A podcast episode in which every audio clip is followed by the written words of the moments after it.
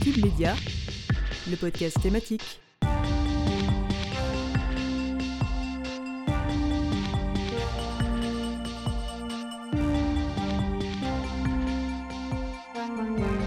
Bonjour chers auditeurs et auditrices, et bienvenue, bienvenue dans ce nouveau podcast de Cube. Aujourd'hui, nous vous parlons de l'engagement de la jeunesse pour les problématiques climatiques. Je m'appelle Sandra Bouillard et je vais vous accompagner tout au long de ce podcast thématique. Mais je ne serai pas seule. Je suis en compagnie de Sarah Leroy qui nous parlera du mode de vie québécois qui s'inscrit dans une transition écologique bien présente. Coppelia Piccolo présentera son entretien avec Octave Delpierre, un jeune militant pour l'écologie. Nous écouterons également la chronique de Marine Fersin qui traitera de la façon dont nos parents ont été sensibilisés aux thématiques écologiques à l'école. Enfin, nous écouterons un billet présenté par Lisa Pilot qui se posera cette question l'association entre engagement écologique et jeunesse est-elle justifiée? Mais tout de suite, je passe le micro à Sarah Leroy pour sa chronique Vue d'ailleurs. Très bonne écoute sur Cube. Aujourd'hui, dans ce nouvel épisode de Cube, je vous emmène dans une destination dont tous les Français s'arrachent. Et oui, il s'agit bien de Montréal. 650 km de pistes cyclables, 1200 parcs, une centaine de jardins communautaires. À grand renfort de communication, la ville québécoise entend développer son image de destination durable. Pendant les 7 heures de vol, le touriste à la conscience éco-responsable a eu le temps de s'interroger sur la pertinence de son voyage. Montréal a l'ambition de devenir une des meilleures destinations urbaines vertes. Pour l'instant, l'aller-retour Paris-Montréal a déjà émis une tonne de CO2 dans l'atmosphère et le Canada est le premier pays à s'être retiré du protocole de Kyoto sur la réduction des émissions de gaz à effet de serre et ce dès 2011. Pourtant, à peine arrivé, le verre saute aux yeux avec 133 km de rive, 65 km d'espace vert, soit 38 m par habitant, 1200 parcs et jardins. L'île de Montréal ne manque pas de lieux pour s'oxygéner. Mais même avec un patrimoine naturel de cette ampleur, l'estampille écolo doit se gagner. Depuis 4 ans, Tourisme Montréal, l'organisme de promotion de la ville, conseille et soutient l'industrie touristique dans ses démarches de développement durable. Résultat, en matière d'hébergement, de restauration, de transport ou de commerce, la capitale économique de la belle province propose bien une offre responsable qui lui a valu d'être récompensée par les instances du tourisme international en 2015 pour ses efforts en la matière. Partir à la découverte du Montréal vert commence par l'exploration de sa face Parmi les 24 grands parcs de l'île, le Mont Royal est le plus imposant. Impossible de passer à côté, il occupe à lui seul plus de 190 hectares au cœur de la ville. Appelé affectueusement la montagne par les Montréalais, le Mont Royal, inauguré en 1876, a des allures de Central Park new-yorkais. Et pour cause, il a été conçu par le même architecte paysagiste Frédéric Lowe Homsveld dans le but de faire profiter les citadins du charme des paysages naturels de la montagne et de ses bienfaits sur l'âme humaine. Lieu de spectacle et d'exposition, Montréal a aussi pour mission d'informer sur les enjeux environnementaux. Les recettes issues des spectacles servent à développer des programmes de formation et des emplois pour les habitants du quartier. Grosso modo, si vous voulez aspirer au grand air pur entouré de verdure, rendez-vous à Montréal pour un mode de vie éco-responsable et qui s'inscrit dans un bien-être environnemental. Merci Sarah pour cette chronique et passons tout de suite à ce chiffre. 60% des jeunes sont très, voire extrêmement inquiets du changement climatique. Nous apprenait une étude scientifique de The Lancet, rendue publique en septembre 2021. Plus de la moitié d'entre eux estiment même que l'humanité serait condamnée. Face à l'inaction de la classe politique vis-à-vis de cette crise qui se profile, certains jeunes décident de prendre eux-mêmes les choses en main. Afin de mettre en place des politiques environnementales concrètes, une partie de la jeunesse décide d'investir le champ politique. Et c'est notamment le cas d'Octave Delpierre, un jeune Lillois de 22 ans avec qui Coppelia a pu échanger. Vous écoutez le podcast de Cube Media. Moi c'est Octave Delpierre, j'ai 22 ans.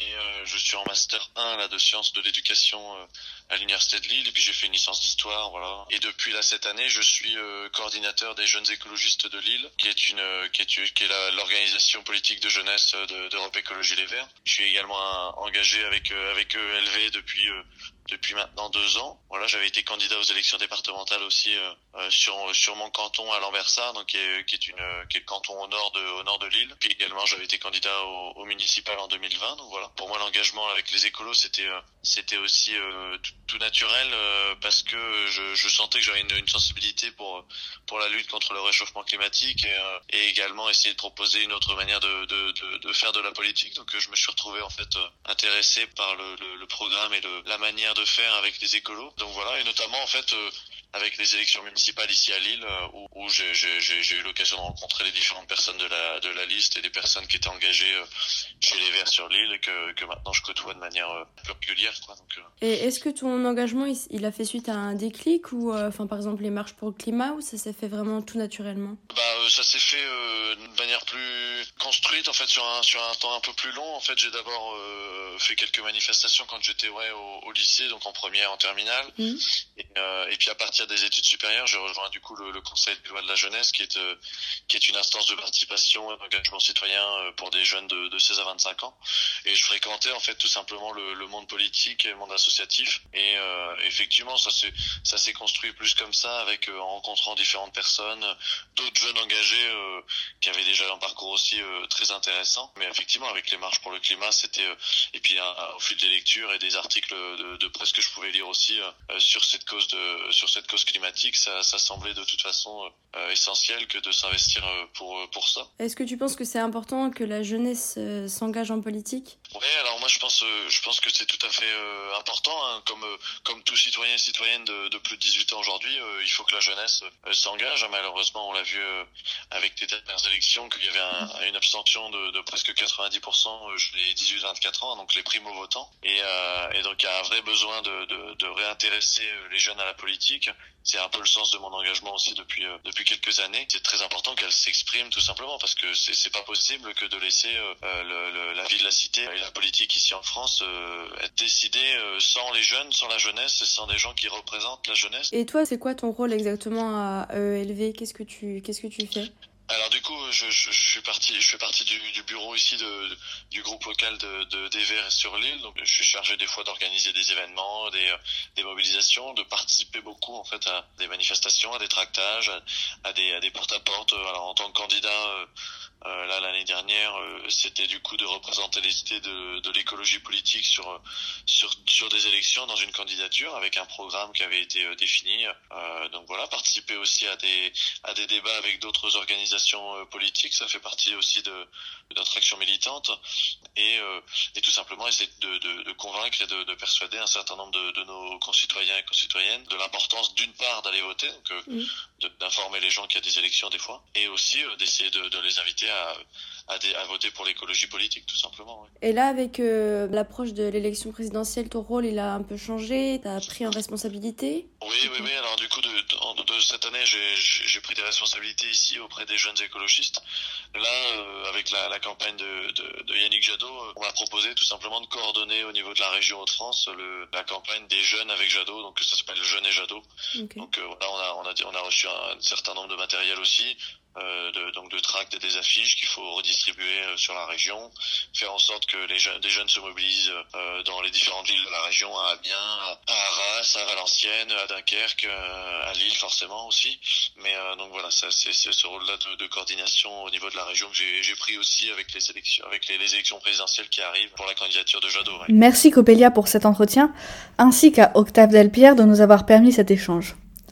Si la jeunesse aujourd'hui se mobilise, comment nos parents ont-ils, eux, été sensibilisés à ces problématiques? S'il est désormais indispensable que la jeunesse soit formée sur les questions environnementales, les problèmes liés à l'écologie ne datent pas d'aujourd'hui.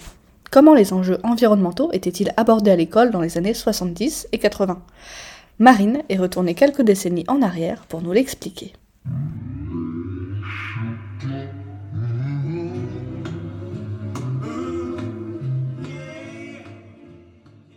Si je vous dis jeunesse et climat, fort est à parier que vous me répondrez tous Greta Thunberg.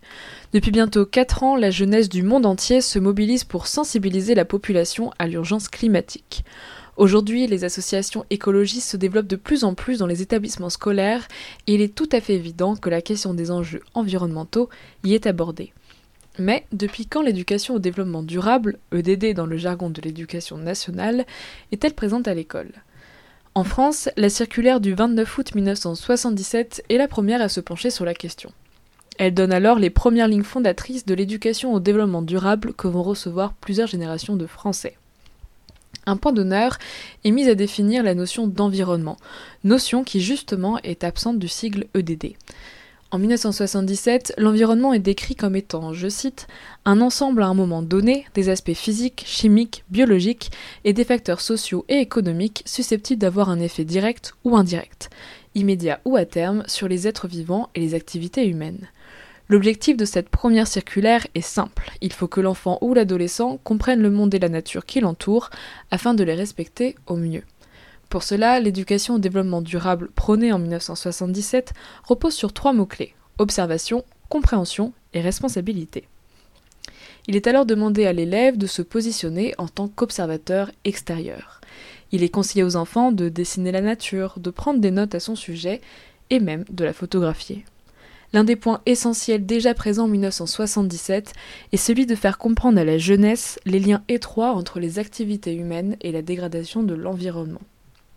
Le but de l'observation et de la compréhension est de rendre l'écolier responsable pour qu'il s'abstienne de toute destruction et dégradation inutiles.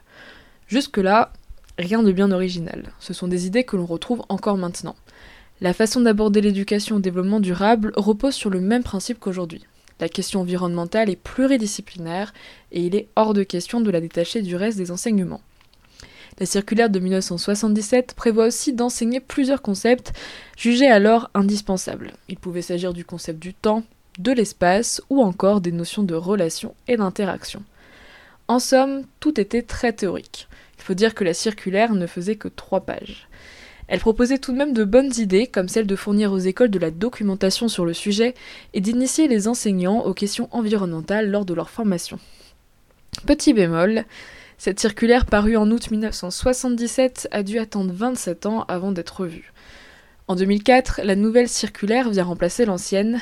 Elle a pour but de généraliser l'éducation aux enjeux environnementaux qui restaient encore que trop peu présentes. Le EDD, éducation à l'environnement et au développement durable, remplace désormais la simple EDD, éducation au développement durable. Cette nouvelle circulaire est cette fois un peu plus détaillée et concrète que la précédente et elle s'appuie explicitement sur de nombreuses conférences ayant eu lieu dans les années 90, comme celle de Rio en 1992 par exemple. Une chose est sûre, depuis les années 2000, la question de l'écologie à l'école est de plus en plus abordée et surtout de plus en plus réfléchie. Depuis 2004, la circulaire sur l'éducation à l'environnement a été revue en 2017, 2011, 2013 et en 2015. Merci Marine pour ce petit rappel historique. Depuis que la cause écologique est apparue dans le débat public, on l'associe sans cesse aux jeunes. La jeunesse serait en première ligne et porterait ce combat. Mais est-ce vraiment ce qu'il se passe en réalité? Lisa revient sur cette idée préconçue et tente de la déconstruire.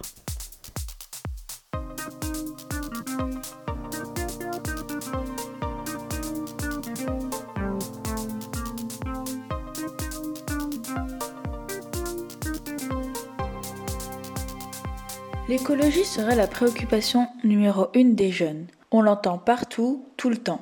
Les jeunes seraient plus engagés, les jeunes se sentiraient plus concernés, etc. etc. Ces dernières années, ce sentiment s'est d'autant plus renforcé avec la forte mobilisation des jeunes en faveur des partis écologistes aux élections européennes de mai 2019 et la grève mondiale des étudiants pour le climat.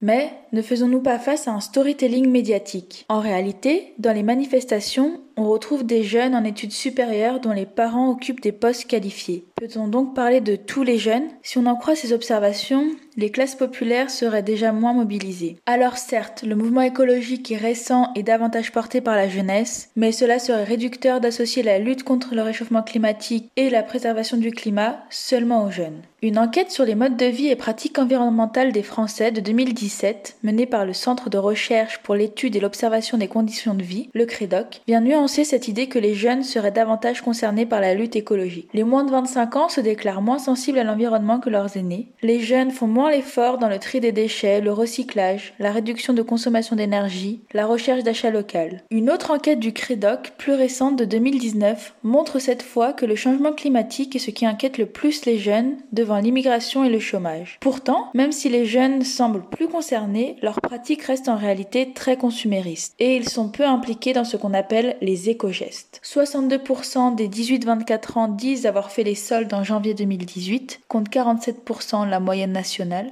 28% des 18-24 ans ont pris l'avion deux fois ou plus dans l'année, soit 9 points de plus que la moyenne nationale. Aussi, les jeunes ont toujours un goût pour les équipements technologiques et ont une forte consommation numérique. Ils n'ont également pas toujours une alimentation durable, notamment due à leur situation financière souvent fragile. Face à un même produit, 56% des jeunes choisissent la marque la moins chère plutôt qu'une marque éco-responsable. Donc, en réalité, ce sont les personnes âgées qui vont le mieux appliquer les gestes écologiques du quotidien, comme acheter local, trier les déchets, éteindre ses appareils électriques. De plus, d'après un sondage d'OpinionWay de mars 2019, on constate une hausse du climato-scepticisme chez les jeunes. 36% des 18-24 ans seraient climato-sceptiques, un pourcentage supérieur à la moyenne nationale de 23%. Enfin, l'autre problème avec cette association permanente entre jeunesse et engagement écologique est le suivant. Si on part de ce principe, que sont devenus les jeunes qu'on disait engagés dans les années 90 S'ils avaient une vingtaine d'années à l'époque, ils devraient en avoir une cinquantaine aujourd'hui. Ont-ils laissé tomber tout leur engagement pour autant? Ce storytelling qui associe jeunes et militantisme environnemental serait en fait une manière de refiler le problème aux générations qui arrivent et donc de ne pas s'en préoccuper. Pourtant, il est dangereux d'opposer jeunes et adultes car la préservation de l'environnement relève d'une responsabilité collective et les jeunes se sentent souvent impuissants, notamment face au poids des grandes entreprises